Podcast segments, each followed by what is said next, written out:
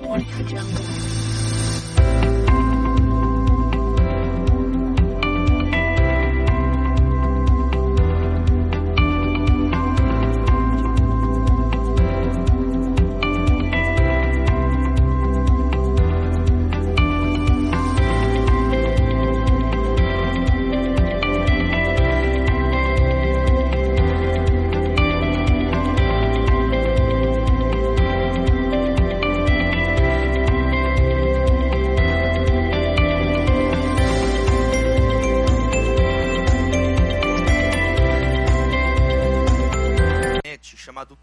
Discernimento. E aí nesse texto, ele pontua quatro vantagens para o cristão, quatro impactos do discernimento na vida dele. Primeiro, quando nós agimos com discernimento, nós temos uma proteção contra os falsos ensinamentos. Nós somos blindados das heresias, de ensinos que podem corromper a nossa fé. Em segundo lugar, o discernimento na vida cristã é um instrumento de cura quando exercido com graça. Quantos de nós, por causa às vezes de uma palavra de discernimento de um irmão, uma irmã mais madura na fé, fomos curados, fomos sarados de alguma tristeza? Em terceiro lugar, o discernimento na vida do cristão é uma chave para a liberdade cristã. Quanto maior a sua maturidade e o seu discernimento espiritual, menos escravizado a tradicionalismos, menos escravizado à opinião das pessoas você fica. Mais enraizado na palavra de Deus. E em quarto e último lugar, nesse texto do Ferguson, ele fala que o discernimento serve como um catalisador para o nosso crescimento espiritual. Eu estou dizendo isso aqui no início da minha fala, porque creio que essa é a grande direção do BTD. Amém, queridos? É um momento como esse, é um dia como esse, uma tarde como essa que nós tiramos para amadurecermos juntos, exercitarmos o nosso discernimento espiritual, bíblico, juntos como família de fé que somos.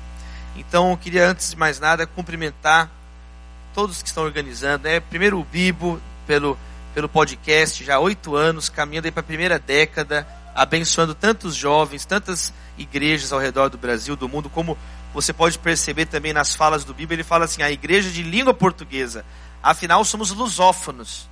Afinal, no final desse século, provavelmente o português ele vai ultrapassar é, o castelhano, o espanhol, como é, o terceiro idioma mais falado do mundo. Isso porque as nações da África subsaariana, que são é, de língua portuguesa, Angola, Moçambique, elas têm a pujança econômica lá na África e a matéria obrigatória está se tornando português naquelas escolas. Então, as projeções apontam que é, são 800 é, milhões de falantes de espanhol e meio bilhão, 500 milhões aproximadamente de língua portuguesa.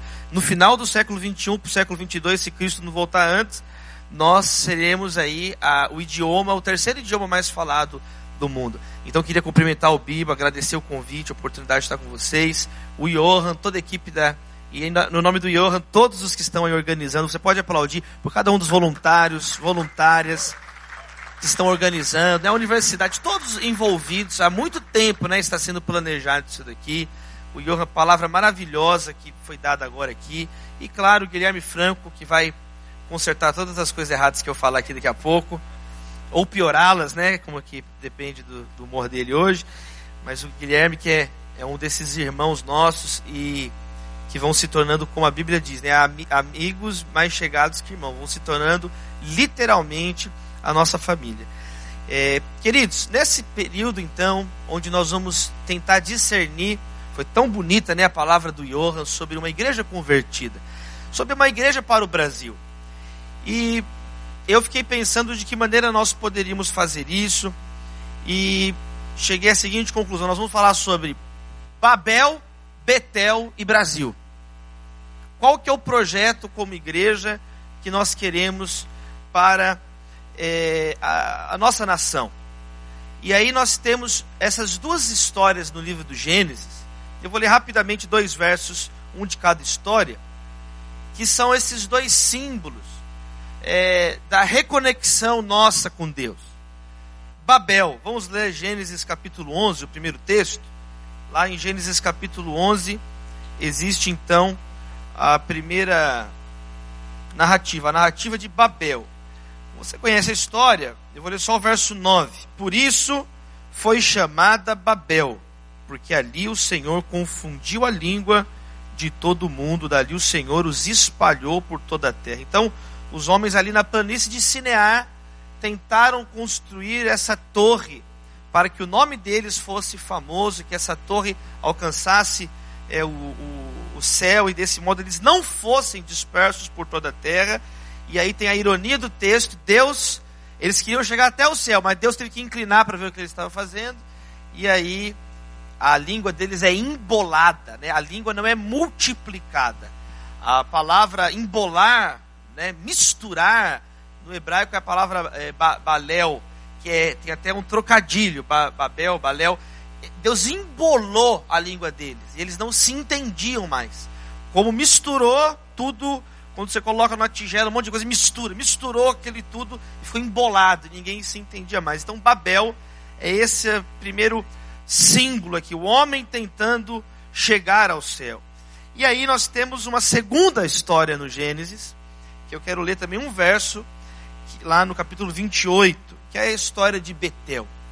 Aqui é o contrário, aqui Jacó, Jacó não está tentando fazer nada, está só tentando preservar a própria vida. Ele não está tentando ser famoso, ele não está tentando, ele está fugindo, encrencado do irmão dele, ele está numa situação de desespero, fugindo forçadamente para não morrer, e no meio dessa jornada, ele ali fica com sono e tem muitas semelhanças. Não é o meu objetivo hoje aqui fazer toda a análise do, do, do texto, não, não, não, é o que eu, não é proposta hoje, mas é muito interessante as semelhanças dos dois textos, porque o primeiro texto começa com os homens em Babel pegando pedras e queimando em tijolos para erguer aquela torre incompleta, inconclusa.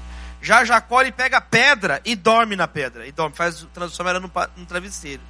E aí ele tem uma visão e uma escada que chega no céu. Olha só, a escada chegou no céu. E os anjos sobem e descem daquela escada. E, né, e aí ele acorda, e então, vamos ver aqui o verso 18, ó, capítulo 28, verso 18. Na manhã seguinte, Jacó, ele pegou a pedra que tinha usado como travesseiro, colocou em pé como coluna derramou óleo sobre o seu topo e deu o nome de Betel, aquele lugar, embora a cidade anteriormente chamasse Luz. Ele fala, o Deus estava aqui, né? Eu é que não sabia. E a conclusão dos dois textos também é, é, é igual, né? Porque quando termina o texto de Babel, Deus dispersa aquele povo pela terra. E aqui não. Aqui tem a palavra de Deus que ele vai enviar, norte, sul, leste, oeste, enviar, não dispersar, enviar a descendência de Abraão, Isaac e Jacó. Amém, queridos? Vamos orar, fazer uma oração. Deus, nós te louvamos, ó Pai, por esse BTD, por esse dia de reflexão, de exercício de discernimento, onde, ó Pai, estamos aqui em família espiritual, com nossos irmãos e nossas irmãs, conversando sobre a nossa nação, conversando sobre o nosso momento e como podemos testemunhar o Teu Evangelho. Te agradecemos, ó Pai, por essa oportunidade. Fica conosco, ó Deus, abre o nosso entendimento, que possamos, de fato, Deus, viver uma vida em Betel, crendo na Tua palavra, sentindo a Tua presença, e não apenas construindo projetos humanos, projetos que não vão levar a lugar algum.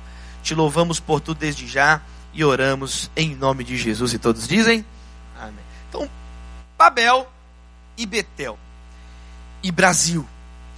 Primeira coisa que eu queria falar então é que Deus não é brasileiro. Aleluia. Deus não é Deus é espírito. Deus é luz. Deus é amor. Deus é fiel. Deus é Senhor. Deus é soberano. Deus não é brasileiro. Deus não precisa do Brasil. É o Brasil que precisa de Deus. Somos nós brasileiros é que precisamos de Deus e nunca o contrário.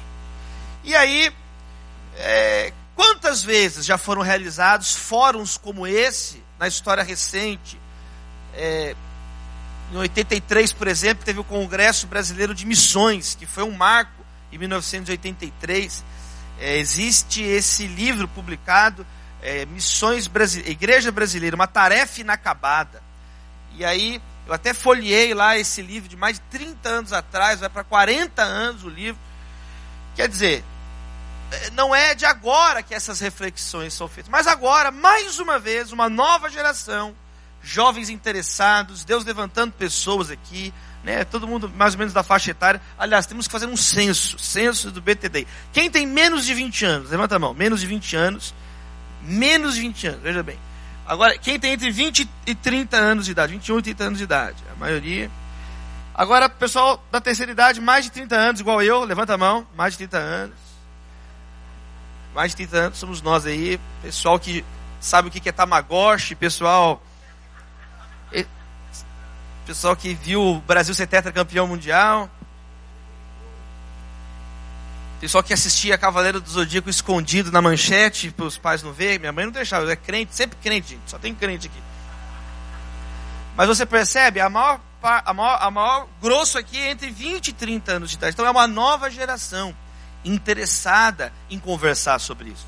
E aqui nessas duas imagens do livro de Gênesis, nós podemos perceber duas maneiras, dois projetos de vida. Dois projetos de vida.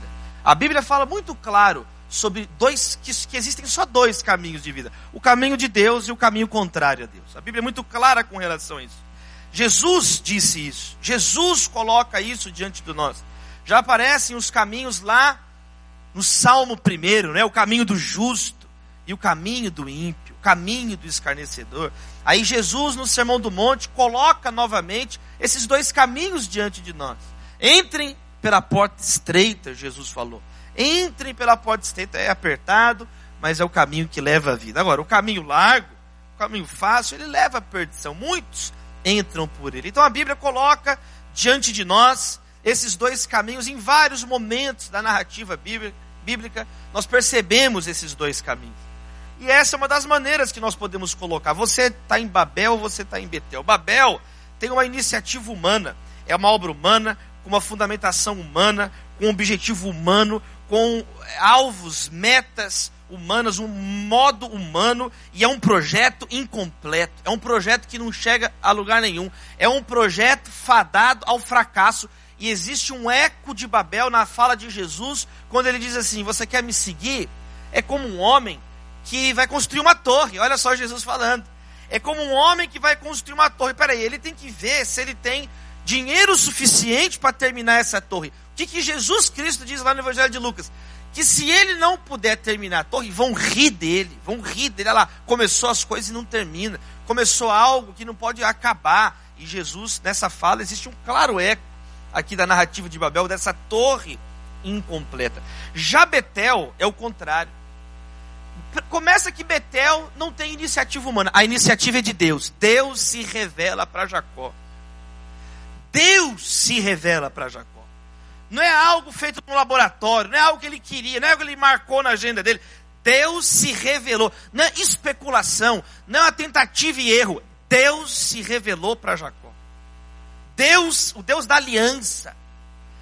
Betel é o Deus da aliança. Ele fala: Eu sou o Deus de teu pai Abraão e Isaac. E ele fala: Agora tu és o meu Deus. Era o Deus dos meus pais. Mas agora o Senhor vai ser o meu Deus. Vamos, o Senhor é mesmo Deus? E Jacó faz um voto ali com Deus. Vamos, me acompanhe na jornada. E ele começa a ter a própria experiência dele com Deus. Está na hora da nossa geração ter a própria experiência dela com Deus. Está na hora da nossa, da nossa geração ter essa revelação da palavra de Deus. Como foi muito bem colocado pelo Johan na palavra anterior de não são, isso não é só um conjunto de informações. Se você quiser, se for só um conjunto de informações, esse não é o local adequado. Estava falando com a Jaqueline agora. Vamos para a academia, discutir academicamente, com rigor acadêmico. Se nós estamos querendo um, um debate acadêmico, então esse não é o lugar. Vamos então fazer um fórum acadêmico, vamos escrever trabalhos acadêmicos, comunicar. Esse é um fórum da igreja, amém, queridos? Esse é um fórum enquanto família de fé. Esse é um fórum para discernirmos a luz da palavra, a luz da nossa fé comum. Então Betel, é, o objetivo é parte de Deus. Betel é Deus se revelando, é Deus mostrando para Jacó essa escada, esse caminho que liga o céu na terra. Esse caminho que o próprio Jesus se identifica. Eu sou o caminho e a verdade e a vida. Amém, queridos? Então, é completamente diferente o ponto de vista, a ponto de partida, o ponto de chegada. Babel é um projeto incompleto. Betel é a promessa de Deus na vida de Jacó. Betel é baseado na promessa, na fé. Babel é o fim merecido de algo que não deveria ter começado. Betel é o início surpreendente de algo que não merecíamos, de algo que não imaginávamos. Então, queridos irmãos, o que é curioso é quando nós continuamos então lendo a Bíblia. O que, que vai acontecer com Babel e o que, que vai acontecer com Betel na Bíblia? Sabe o que, que vai acontecer? em alguns momentos, Betel vai virar Babel e Babel vai virar Betel. Então eu vou falar sobre isso e vou orar encerrando, nós vamos orar e vai dar tudo certo. Amém, queridos? Primeiro, quando Betel se torna Babel, aquele local onde Jacó havia tido aquela revelação de Deus, na verdade, é o primeiro altar que Abraão faz, já em Gênesis 12, verso 8. Depois de Jacó, aquele local continuou um, importante na nação de Israel. Por exemplo, pr primeiro livro de Samuel é o lugar de onde o próprio profeta Samuel julgou a nação, como diz 1 Samuel 7. Mas aí, na época do rei Jeroboão, primeiro livro de Reis, capítulo 11, verso 38, ele corrompeu aquele, aquele lugar. E Betel, então, se tornou um local de idolatria. Betel se tornou um lugar religioso. Betel virou uma estrutura religiosa naquele local. E a Bíblia mostra que o profeta Oséias se levantou contra o altar idólatra que foi colocado em Betel. E aí ele passou a chamar Betel de Bet Aven, casa do nada. Era a casa de Deus, mas agora virou só um lugar de religiosidade. Virou só um lugar para explorar as pessoas virou um lugar só de política. Jeroboão não queria perder o povo que estava indo pagar tributo no templo em Jerusalém. O que, que ele faz? Faz o povo começar a pagar o, o dinheiro em Betel. E aí, aquilo que era a casa de Deus, um lugar bonito, um lugar de revelação, se tornou apenas um mausoléu de Deus. Se tornou apenas um, um lugar do funeral de Deus. Virou pura religiosidade, virou Babel. E aí o profeta Oséias fala no capítulo 4, verso 15, uma palavra dura contra Betel, naquele momento que era Bet-Aven. Embora você adultere, ó Israel, que Judá não se torne culpada, deixem de ir a Gigal, não subam a Bet-Aven e não digam, juro pelo nome do Senhor. Betel se tornou um lugar de profanação, como o próprio Senhor Jesus diz: a casa do meu pai pode se tornar um balcão de negócios. A casa de oração pode se tornar o covil de ladrões. E aí agora eu quero colocar para o nosso contexto no Brasil. O que, que a gente está querendo fazer aqui, afinal de contas? Porque é inquestionável que muitas pessoas que nós conhecemos, é inquestionável. Gente, eu prego em púlpitos de denominações diferentes, em todo o território nacional. O Brasil é grande. O Brasil não é o Ceará. O Brasil não é Fortaleza. O Brasil é muito grande, meus irmãos. O Brasil não é São Paulo. O Brasil não é Rio. O Brasil é muito grande. São 8 milhões e meio de metros de quilômetros quadrados. 8 milhões e meio de quilômetros quadrados no Brasil. 210 milhões de habitantes. E percorro muitos locais. E mesmo hoje, lideranças eclesiásticas que são frontalmente combatidas, que ninguém tem coragem de defender, mesmo essas lideranças, quando você vai conversar com as pessoas de todas as perspectivas teológicas, denominacionais, elas falam a mesma coisa. Puxa, ele começou tão bem. Puxa, no começo era uma bênção. Puxa, no início eu fui lá. Quantos já ouviram gente falando assim? Puxa, hoje virou isso daí, hoje virou essa, essa Beth Aven, mas você tinha que ver como era no início, não era assim. Quantos começam como Betel? Quantos começam com essa fagulha? Quantos começam? Isso já aparece na Bíblia, não é surpresa para ninguém. O amor de muitos esfria. O amor de muitos esfria no meio do caminho. E agora essa palavra é para nosso tempo. Agora, essa palavra é para cada um de nós aqui. Quantos de nós temos um ponto de partida abençoado? Quantos de nós? Mas aí a nossa eclésia vai virando eclésia esclerosada, vai esclerosando a eclésia. Aí tem alguns sinais que vai esclerosando. A pessoa era normal, a pessoa evangelizava, a pessoa fazia orações, era uma pessoa de Deus, era uma pessoa, como foi dito aqui na música do menino do rap, era uma pessoa sincera. Era uma pessoa séria. Aí ela não é mais sincera agora, ela é, é sincericídio. Ela é só sincera, não tem mais Bíblia, é só sinceridade. Eu falo que eu penso mesmo. Não, e, e, não importa que não é contra a Bíblia. Quem está entendendo o que eu estou falando? Peraí, uma coisa é ser sincero de acordo com a Bíblia, outra coisa é a tua cabeça. Não, eu falo mesmo, eu sou assim, comigo é assim. É o falso macho. Eu, eu sou assim mesmo. É machão pro lado dele. E aí a pessoa vai se tornando púlpito de marfim. A pessoa não sai do púlpito de marfim. Fica uma igreja leprosa, insensível às pessoas. Vira, vira, uma, vira mais uma torrezinha de Babel incompleta. Poderia ser uma bênção, poderia continuar uma bênção, poderia amadurecer. Aí tem uma involução, é uma igreja moonwalking. Ela anda para trás, é uma igreja Benjamin Buttonizada. Meus irmãos, meus irmãos, algumas igrejas demoram tempo, outros, outros são tão fogo de palha, começa bem já acaba na mesma hora, na mesma hora. Eu estou pegando aí um, talvez o quinto ciclo de pregador júnior, que eu vou nessas conferências de jovens com os pregadores júniores. Aí o que acontece? Tem nomes de umas duas ondas, eu pego uns cartazes de, de evento, de jovens, essas coisas que vocês fazem, Ninguém nem sabe onde está o menino. Onde está fulano que estava lá um dia pregando? Cadê? Não, ele virou agora outra religião. Ele nem crente mais é. Então, queridos, isso é para nós pensarmos. Essa bubble church, a igreja bolha. A igreja afundada em si mesma. A igreja que, que ela perde o senso de ridículo dela própria. Debatendo temas inúteis, sendo uma coisa inútil, o contrário absoluto do que Jesus ensinou.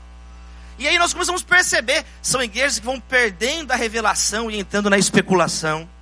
Vão perdendo a confiança em Deus, vão entrando na confiança do próprio braço. Vão perdendo a confiança, a fé. Olha Abraão, querido, está na hora de nós voltarmos à fé. Abraão, ele confiava mais na promessa de Deus do que nas próprias realizações dele. Olha para Noé. Quem mandou Noé construir a arca? Quem foi? Responde. Quem deu as dimensões da arca? Quem fez o dilúvio? Quem mandou ele, ele, ele estar na arca? Quem fechou a porta da arca de acordo com o texto de Gênesis? Quem fez o dilúvio parar? Quem abriu a porta da arca? Noé adorou quem? Noé, Noé adorou quem? Que fez o altar para? Só que aí tem gente que adora a arca. Aí o cara adora a própria arca. É inquestionável que a arca seguiu ou não seguiu o projeto de Deus. Foi Deus que fez a arca mas a glória de Deus. Ninguém nem, nem menciona mais a arca depois. A arca virou a carcaça.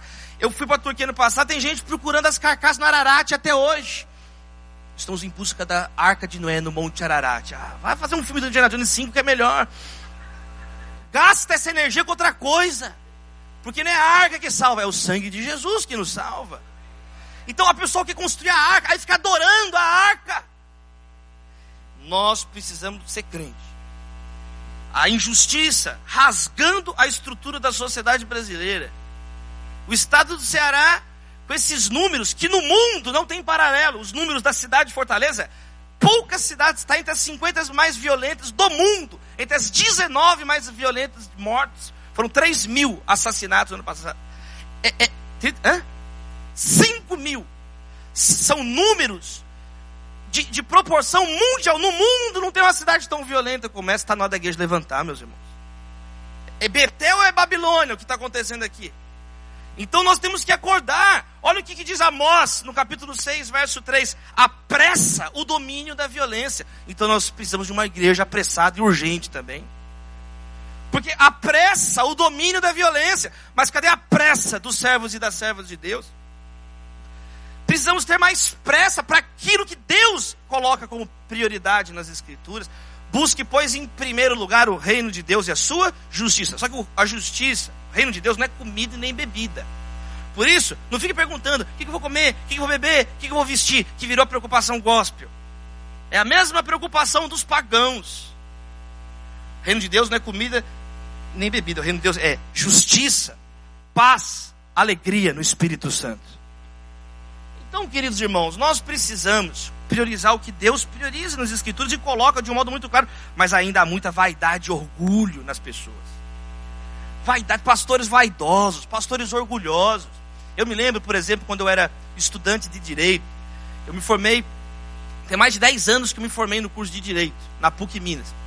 E eu, eu lembro o choque que foi na minha mente, quando eu tinha 17, 18 anos de idade, que eu entrei na faculdade. Eu com 18 anos de idade ali na PUC, eu tinha aula com desembargadores, eu tinha... Você concorda comigo que o desembargador tem força na caneta dele? Você concorda comigo que o presidente do Tribunal de Justiça de um estado como Minas Gerais é uma pessoa realmente influente, está num cargo realmente importante? Você concorda comigo, por exemplo, ministra Carmen Lúcia, que foi minha professora, uma ministra do Supremo Tribunal Federal, você concorda que essa pessoa tem influência, alguma influência realmente na, na esfera dos homens? Tem ou não tem? E eram pessoas assim, que chegavam e falavam assim, numa sala, numa reunião de iniciação científica, de iniciação filosófica, é, Davi, você quer uma água? E, e nas igrejas, a gente tinha que lamber a sola do sapato do pastor. Aí eu ficava lembrando, pensando nisso. Gente, que engraçado. As pessoas que mandam mesmo, que a caneta deles tem força, são pessoas simples, normais. E nem crentes são.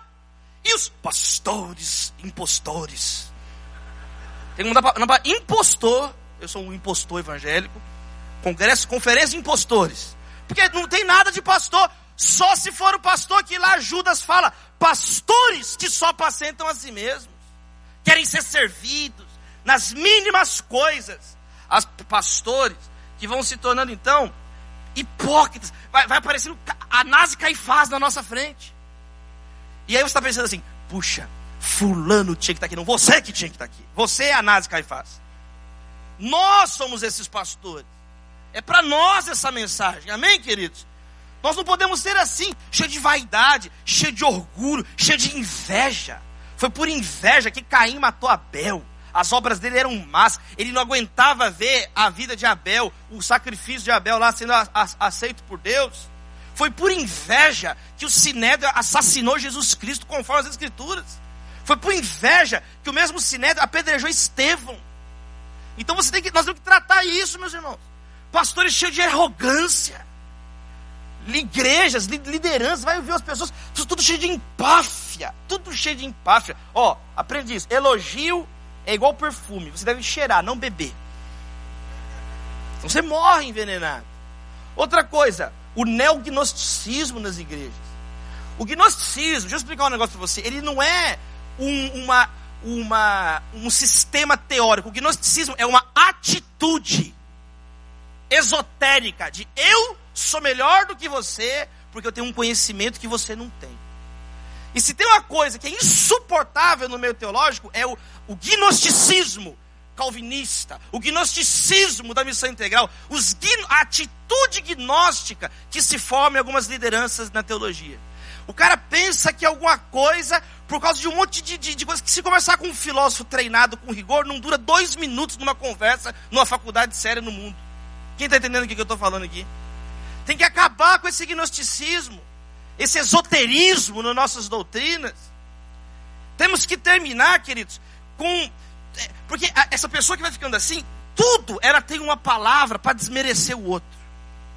Não importa o que você fizer, a pessoa ela, ela vai criando um, um sistema para menosprezar você. Por exemplo, eu já ouvi gente da, da, desse, desse meio falar assim, por exemplo, para um jovem que estava lá pregando sabe, lutando para evangelizar as vidas e ajudando as pessoas, menino de Deus, menino, no começo do ministério. E aí a pessoa virou e falou assim: Não, você não pode ficar falando assim, que as pessoas elas vão vencer a ansiedade, que as pessoas, elas, não, não é nada disso que Deus quer, que você não tem que falar nada de esperança. Olha o que, que o cara estava falando. Você não tem que falar que tem esperança. Aí ele falou assim, porque isso é muito maniqueísta. Peraí, não tem nada a ver uma coisa com a outra. Uma coisa é o credo maniqueísta de uma luta eterna entre o bem e o mal. Outra coisa é a Bíblia. No mundo tereis aflições, mas tem de bom ânimo, eu venci o mundo. Nós temos inimigos, sim. Lê o livro, livros mais simples para começar o assunto do Russell Shedd. O mundo, a carne e o diabo, os três inimigos da vida cristã. Tem inimigos, sim. Quem está entendendo o que eu estou falando? Mas aí a pessoa, era, era tudo que desmereceu o que o outro está fazendo. Tudo ela quer desmerecer. Só ele que está certo. Só ele que está bom. Bat Even, casa vazia, casa do nada. Babilônia é o nome dessa pessoa. Babilônia é o nome dessa pessoa. Mestres infiltrados no meio da igreja, falando que não tem que pregar sobre esperança, sendo que o apóstolo Paulo fala: fica a fé, a esperança e o amor, mas o maior desses é o amor. Começam a ensinar uns, uns, ensinamentos estranhos, travestidos de teologia cristã, mas que na prática matam vidas, matam comunidades, matam casamentos, matam famílias, matam. O Evangelho traz vida e vida em abundância, é o que Jesus disse. Não tenha medo de falar de Jesus. Não tenha medo de, de, pregar esperança às pessoas aí fora. É isso que elas precisam de esperança. Mas a esperança do Evangelho. Não a esperança do otimismo, da, da confusão possível. A esperança de boas novas. Sinto te dizer, o teólogo do inferno, mas é boa notícia, não é má notícia, não. Volta para o inferno com a sua teologia feita por Satanás e Beuzebu.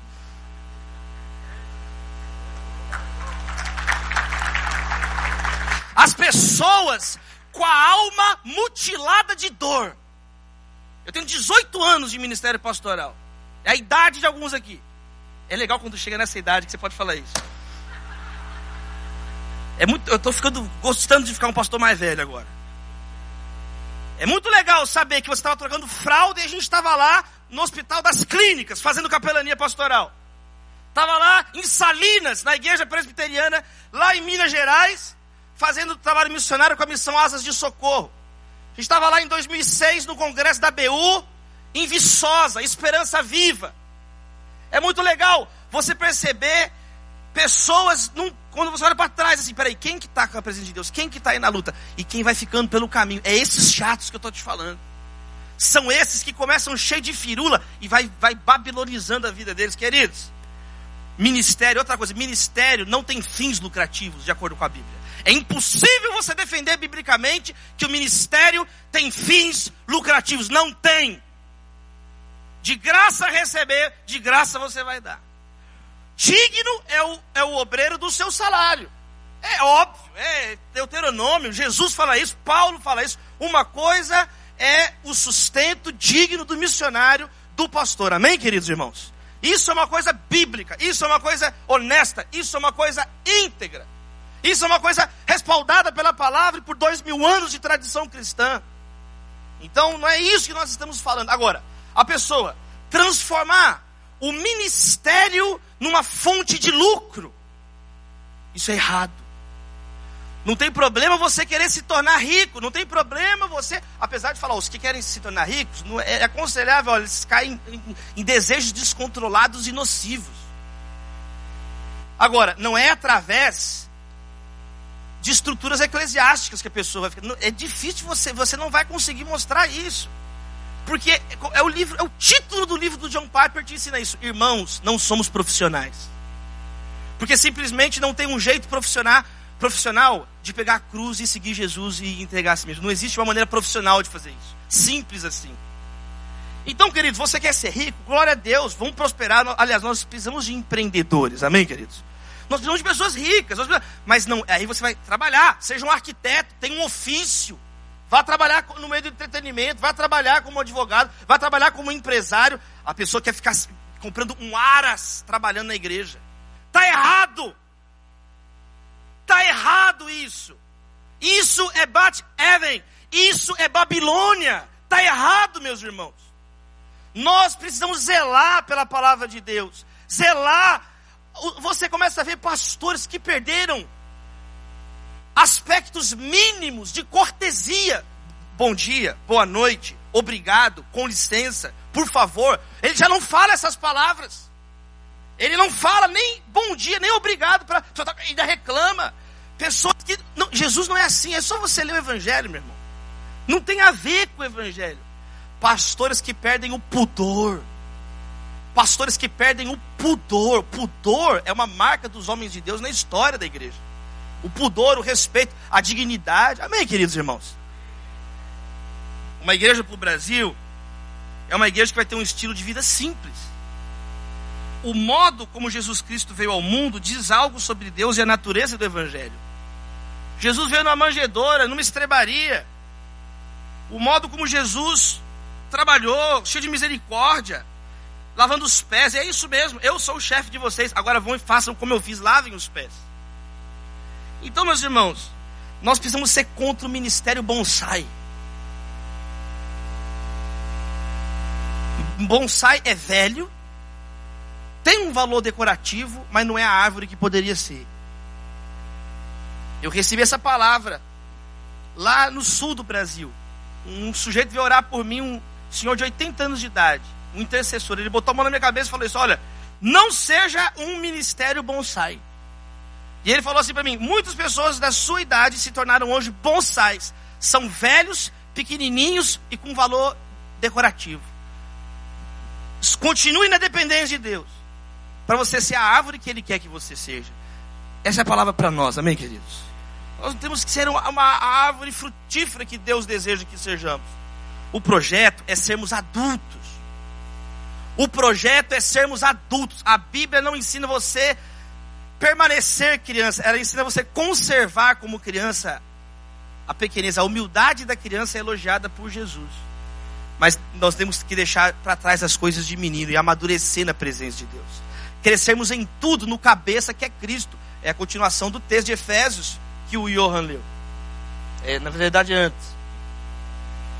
Então, queridos, nós vamos amadurecer, sair da arca. Porque, queridos, se por um lado Betel pode se tornar Babel, a cruz nos ensina também outro caminho. A Babilônia pode ser destruída para virar Betel. Deus está aqui. Na cruz, Babel termina, a Babilônia termina, a Bíblia termina com duas mulheres: a Babilônia e a igreja, a noiva do cordeiro.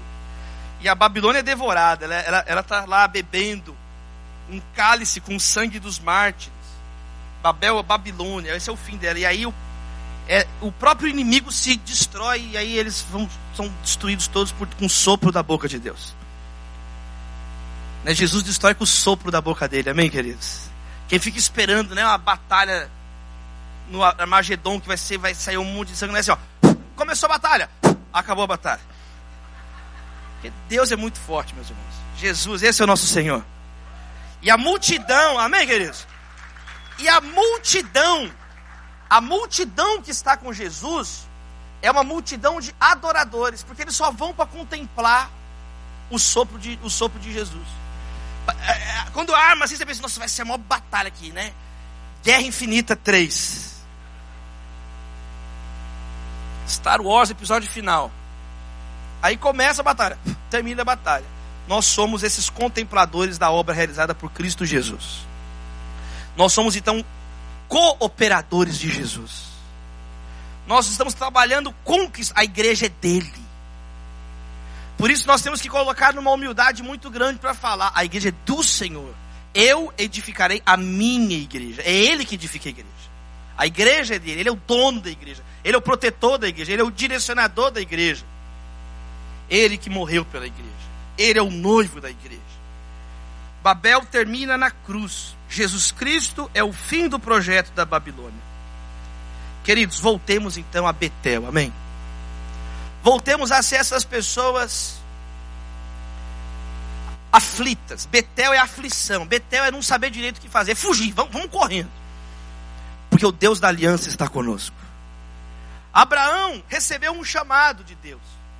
E é muito interessante lá em Hebreus, quando fala, fala assim que Abraão, pela fé, pela fé, ele creu na palavra de Deus e ele foi para o lugar, Deus mostrou lá que ele ia chegar lá. Mas ele não sabia, fala assim, embora ele não soubesse como é que ele ia chegar lá. É isso, nós não sabemos, meus irmãos. Direito, nós temos, por isso que nós temos que ir discernindo juntos, amém, queridos? Nós temos que ir discernindo juntos. Por isso que não existem respostas simplistas, por isso que não existem respostas prontas, mas existe uma direção clara, a palavra de Deus seguimos a palavra de Deus, seguimos um ao lado do outro, pregando todo o Evangelho. É interessante que quando Jesus chamava as pessoas para essa caminhada, por exemplo, lá Marcos capítulo 1, verso 18, Mateus capítulo 4, fala que eles deixaram imediatamente as redes e o seguiram. E não é uma coisa que você fica, não, Jesus te chamou, vamos seguir os passos do Senhor Jesus. E Jesus está nos chamando. Jesus chamou cada um de nós. Você está sábado à tarde aqui para ver. Eu falar aqui, o Guilherme, o Bibo, nós com essa beleza toda aqui, meus irmãos. É só Jesus para ter chamado vocês. Jesus chamou cada um de nós.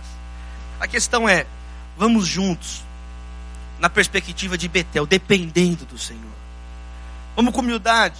Vamos com simplicidade, vamos rompendo com a vida anterior. Eles deixaram ali as redes imediatamente. Eles largaram aquelas confianças dele. Jesus está em movimento, meus irmãos. Jesus vai caminhando, Jesus está em movimento. E nós, como discípulos do Senhor, precisamos seguir os passos do Senhor pela nação brasileira. Igreja urgente para o Brasil. Talvez para concluir, se eu pudesse dizer uma única palavra, que talvez seja mais urgente hoje para a igreja brasileira, é a palavra paz, shalom. Porque a nossa igreja virou uma igreja perturbada, virou uma igreja sem desarticulada, cada um pensando em si. Um, uma tragédia dessa em Brumadinho. Nós estávamos estamos, na verdade, organizando aí um, um TEDx para Brumadinho em maio, lá no Inhotim, no Instituto de Arte Inhotim. Eu como curador do, do TEDx. E aí, de repente, agora essa notícia. Então, você vê a completa desarticulação. Igrejas com poderio, com influência. Sabe, em vez deles, eu fico pensando, era só eles se reunirem num grupo ali, os pastores influentes, falar, peraí, pega um pastor aí em Minas Gerais que está aí do lado. Quem está entendendo o que eu estou falando? Pega aí, nós vamos dar todo apoio nessa igreja. E aí nós vamos todo mundo replicar a mesma notícia. Cada um por si, tudo desarticulado, tudo de qualquer jeito. Ninguém foi lá ver, ninguém está nem aí. Um, um pouco caso, ninguém está nem aí, ninguém está nem aí. Que, que alienação total. Ninguém está nem aí para o Brasil, ninguém conhece a história do Brasil, ninguém valoriza a sua cidade, ninguém valoriza o seu estado, ninguém gosta do Brasil. Fica todo mundo xingando o Brasil, querendo para Miami. Vai para Miami. Vai embora se você não é brasileiro. Agora, se você ama o Brasil, se você entende que Deus te colocou aqui, que só aqui você vai ser. Eu sou nativo do Brasil. Você pode se naturalizar em outro lugar, mas brasileiro é quem está aqui. Quem nasceu aqui, você tem esse privilégio de ser brasileiro. Brasileira. Amar o Brasil não só na época das eleições. Entender que já passaram as eleições, que agora nós temos que trabalhar junto. Que nós possamos caminhar para construir um projeto de Brasil que caibam todos nós. Esse é o projeto do Brasil. Esse é o projeto da igreja. Paulo diz assim: orem, orem por todas as pessoas e pelas autoridades. Não é orar só pela autoridade que eu gosto, é por todas as pessoas. Por todas as autoridades. O que tem de pastor orando por autoridade agora, você não tinha lido isso na Bíblia antes. É só agora, agora vamos orar. Não, eu estou orando pelas, porque está aqui na Bíblia. mas estava escrito esse tempo todo na Bíblia isso. Agora a pessoa. Então, você fica escancarada a, a, a, o descaso das pessoas. Que a nossa geração faça diferente. Que a nossa geração faça diferente. Amém, queridos? Eu fico procurando em vão na internet. Cadê a conferência dos pastores mais velhos para falar sério sobre as questões nacionais? Não existe. Só existe crescer a própria igreja, crescer a própria barriga, vamos ficar mais gordo agora. Não tem. Ninguém está nem aí para os pobres. Ninguém está nem aí para quem sofre. Olha, eu encerro falando para vocês a mesma coisa que eu falei quinta-feira agora na formatura de medicina da UFMG. Eu mostrei para eles, vou colocar no YouTube, todos os avanços do SUS nos últimos anos. Porque a gente só olha o que está ruim. Nós não, não temos perspectiva das coisas boas que já aconteceram. O Brasil é capaz de imunizar toda a população em um final de semana com o sistema de vacinação que o Brasil inventou no mundo, é referência para o mundo. Dá uma glória a Deus por isso aí, meu irmão. Mas você só olha que não presta. Você só olha que não presta. Eu falei lá, é a faculdade que mais forma médicos no Brasil, 320 médicos por turma. E eu falei isso para eles, Jesus no SUS. Falei, ah, vocês estudaram numa faculdade pública, agora ajudem no SUS também. Ajudem quem mais precisa. Sete em cada dez brasileiros precisam do SUS para ter a sua, a sua saúde. Não tem outro, outra, outra fonte de renda alternativa. Não tem como pagar um plano de saúde caríssimo.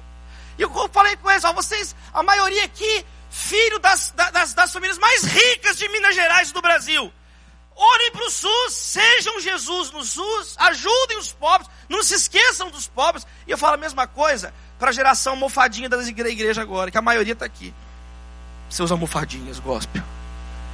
Tudo almofadinha gospel. Tudo almofadinha protestante.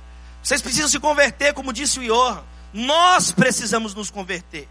Nós somos protestantes. Nós estamos professando a mesma fé. Nós estamos juntos nessa. Nós estamos juntos nessa. Nós precisamos ajudar as pessoas, gente.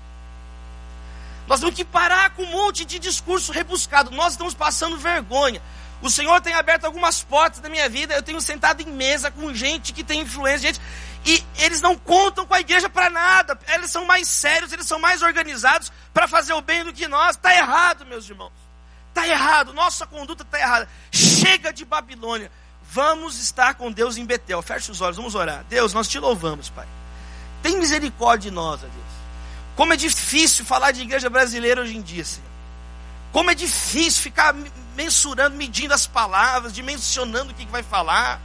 Ó Deus, começa a colocar mais energia no nosso coração, Senhor, mais coragem, Senhor, para nós falarmos o que tem que ser falado, Senhor. Senhor, como é difícil, Senhor. Como é difícil, Senhor. A gente fica preocupado com a reputação, fica preocupado com isso, fica preocupado se o outro vai achar ruim, fica preocupado com o que o outro vai pensar. Senhor, coloca esse espírito profético em nós, Senhor. Coloca o teu espírito na nossa vida, Senhor. Coloca o teu espírito na nossa vida, Espírito Santo, não o espírito da época, Senhor. Queremos ser cheios do Espírito Santo, não do espírito da época, Senhor.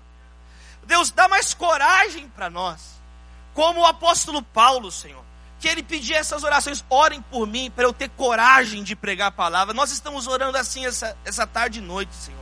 Dá-nos a coragem necessária para falar o que precisa ser falado, Senhor. Porque não é possível que nós estamos ficando agora marmanjos, tudo com 30 anos, 40 anos, comportando igual adolescente, falando igual adolescente, com temas de adolescente, uma, uma geração infantilizada, uma geração frouxa. Nós não queremos, Senhor, eu não quero fazer parte dessa geração, nós não queremos fazer parte dessa geração. Nós queremos amar as pessoas que, que o Senhor está direcionando, Senhor, custe o que custar. Nós falamos muito, mas renunciamos muito pouco, Senhor Jesus. Nós falamos demais, tem um monte de tinta, mas não tem fruta nenhuma, fruto nenhum, não tem alimento nenhum, tem trigo nenhum. Senhor, tem misericórdia de nós. Nos ajuda na nossa total incompetência enquanto nação brasileira, Senhor a total incompetência nossa, Senhor, de fazer o bem, de responder diante de uma tragédia. Ó Deus, pessoas num momento que poderíamos estar ajudando as vítimas, começam a politizar a situação, começam é, uma narrativa, um discurso totalmente politizado, totalmente inadequado para o momento, totalmente inadequado de acordo com os princípios do Evangelho. Senhor, tem misericórdia de nós, estamos saturados, ó Deus, saturados das mesmices saturados, ó Deus, das mesmas discussões requentadas de antes. Levanta uma geração melhor, Senhor, que a nossa. Que os nossos filhos sejam melhores do que nós. Porque a triste constatação é que passou a nossa chance. Passou, já era para estarmos à frente. Já era para sermos melhores, já era para estar mais integrados, sermos mais inteligentes. Ajuda-nos, Senhor, a, a entendermos, ó Pai, as reais dimensões daquilo que o Senhor pode fazer na nossa vida, Senhor. De acordo com a tua palavra, Senhor. De acordo com a tua palavra. Que haja arrependimento na igreja brasileira. É a nossa oração, em nome de Jesus. Amém.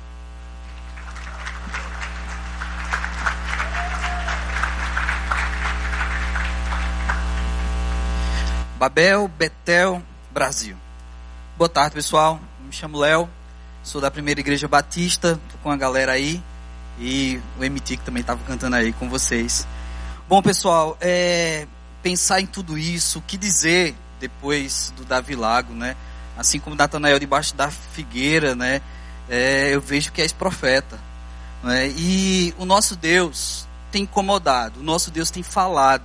Eu acho que a gente não pode desprezar esse falar de Deus para os nossos dias.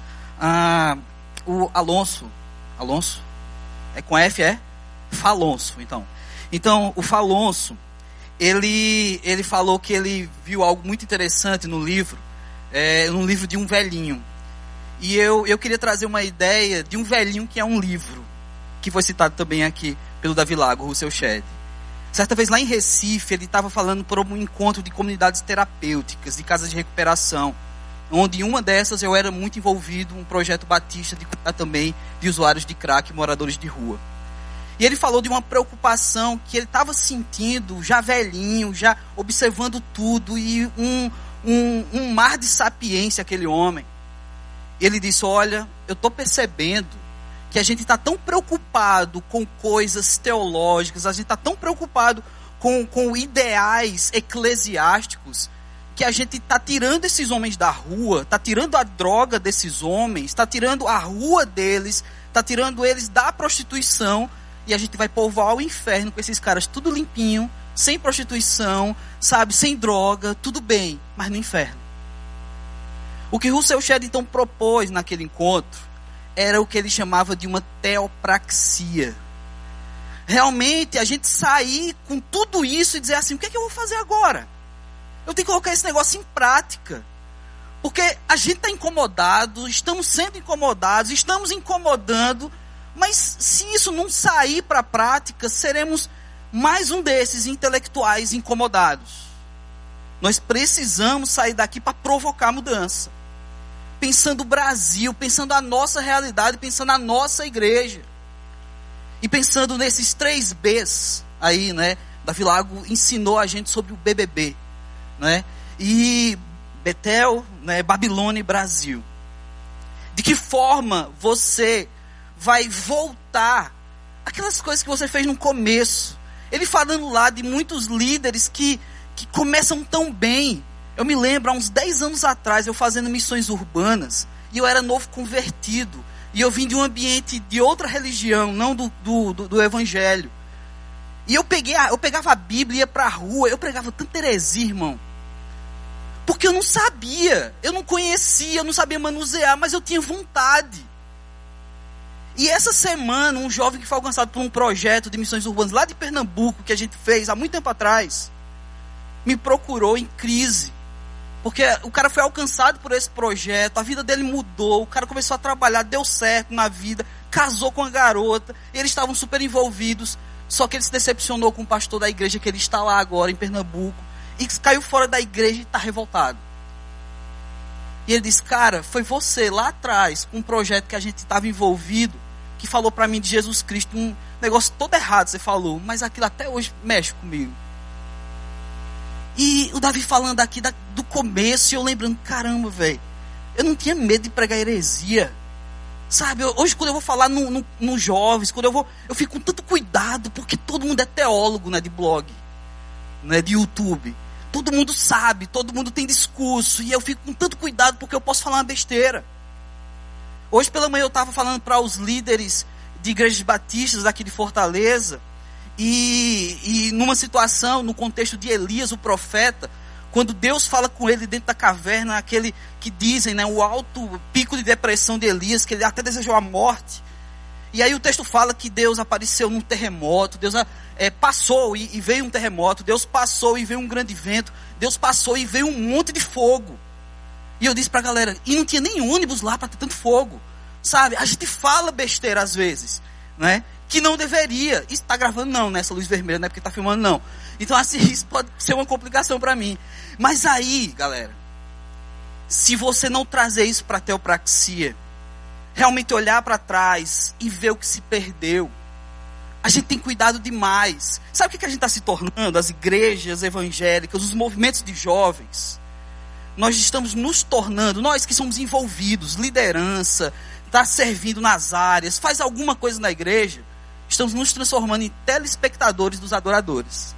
Porque a gente está tão preocupado para que o culto seja redondinho, a gente está tão preocupado com o horário, com a fumaça no lugar certo, com o vídeo que nunca vai sair, é para vocês aí. E aí, a gente fica com tanta coisa, que acaba que o tempo passa e você é um telespectador de adorador. Que massa que tem adorador ali. Mas e você, velho? Sabe, então vamos pegar agora nossos celulares. Pega aí seu celular. Eu sei que tem uma plaquinha ali proibindo. Eu não sei se serve pra gente, se é pra faculdade. Mas é meio pecado só, porque eu não vi ninguém fumando, não é? Então é meio pecado só. Pega aí seu celular. Pega aí seu celular, de verdade. Certo? Pega aí a rede social que você mais tem usado, provavelmente o Instagram. E coloca uma foto aleatória, uma foto sua, uma foto daqui, uma foto que você já tem salva aí no seu celular. Aquela foto que você fez, cheia de pó da Mary Kay, sabe assim, bonita. Então, assim, pega, pega essa foto, ou então uma foto tirada daqui agora, não de mim, da cadeira, da nuca da pessoa que está na sua frente. E, e coloca o hashtag, qualquer coisa. Eu sou péssimo dessas coisas, mas coloca o hashtag BTD, alguma coisa assim. Oi? A hashtag BTD Fortaleza. É, o Bibo é que é, tá por dentro dessas coisas. Hashtag BTD, coloca essa hashtag numa postagem. Faça isso. E coloca depois da hashtag o que você gostaria de fazer novamente. Daquilo que você fez no início da sua fé, ou então daquilo que você fez há um tempo atrás, mas ah, os problemas, as questões da vida, faculdade, casamento, é, é, você perdeu meio que o foco. Coloca aí uma coisa que você sente falta de fazer em prol do evangelho. Porque se você tem a memória muito ruim, brasileiro tem memória ruim. Pelo menos o Instagram, que agora também está lembrando que um ano depois, e o Facebook vão te lembrar. E aí vai ser um tapa na tua cara. Daqui a um ano, não é possível. Caramba, velho, eu tive saudade disso. Pensa aí, coloca, de verdade, usa teu celular, faz isso. Você usa o celular para toda besteira, sabe? Faz isso.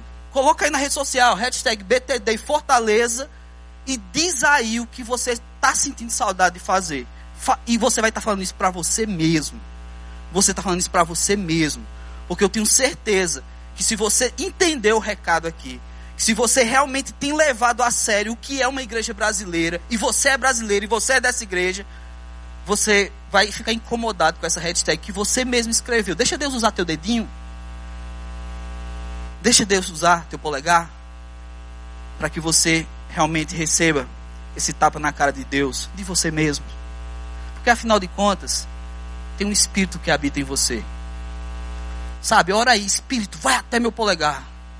Desbloqueie meu celular e me ajuda a escrever isso que eu preciso trazer à memória, para que eu não venha tropeçar, para que eu não me torne um mero telespectador de adoradores. Faz isso aí, digita aí, coloca depois a galera da equipe, da organização, vai dar uma olhada nessa hashtag ou não. Mas isso é para você, é você e Deus. Isso é sua oração sendo postada nas redes sociais. E vai ter gente que vai perguntar: que nada a ver, que foi isso que tu postou? E você vai ter a oportunidade de falar do que Deus tem causado no seu coração. Você vai ter a oportunidade realmente de falar do incômodo que Deus tem trazido. E de lembrar que você não pode despencar na fé, que você não pode simplesmente se tornar um produtor de evangelho, mas você tem que ser o evangelho vivo. Amém? Amém? Então, assim que Deus nos abençoe. Vamos orar mais uma vez. Eu vou ficar com a água do Davi Lago. Quem não queria beber essa água, né? E aí, é, acho sua cabeça, vamos orar. Se você ainda não fez essa hashtag, né? Se você ainda não colocou, porque inclusive o que está proibido ali é um celular com anteninha. Então, se o seu celular não tem essa anteninha, certo? Então a gente está por dentro, a gente está bem aqui, ok? Então, baixa sua cabeça aí, vamos falar com o Pai do céu. Deus, nós te louvamos mais uma vez, ó Pai, por tudo isso, Senhor Deus, que tu tens feito. Pelo despertar no coração do Bíblia, ó Pai, de, de movimentar a igreja brasileira, de sair por aí, Senhor Deus, e realmente de levantar uma galera, ó Pai, por vidas e vidas que são alcançadas, Senhor Deus, não por uma novidade, mas pela velha boa nova que é o teu evangelho, Senhor Deus. Então, ó Pai, continua despertando, continua agindo, continua incomodando, Senhor Deus. Muito obrigado por cada preletor, por cada um que aqui tem falado, Senhor Deus, mas que a gente não saia daqui cheios de conhecimento, que a gente saia daqui fazendo cheios de prática de tudo aquilo que é teu, Senhor Deus, uma verdadeira teopraxia na nossa vida, Pai. É assim que nós te oramos, em nome de Jesus Cristo. Amém. Valeu, galera.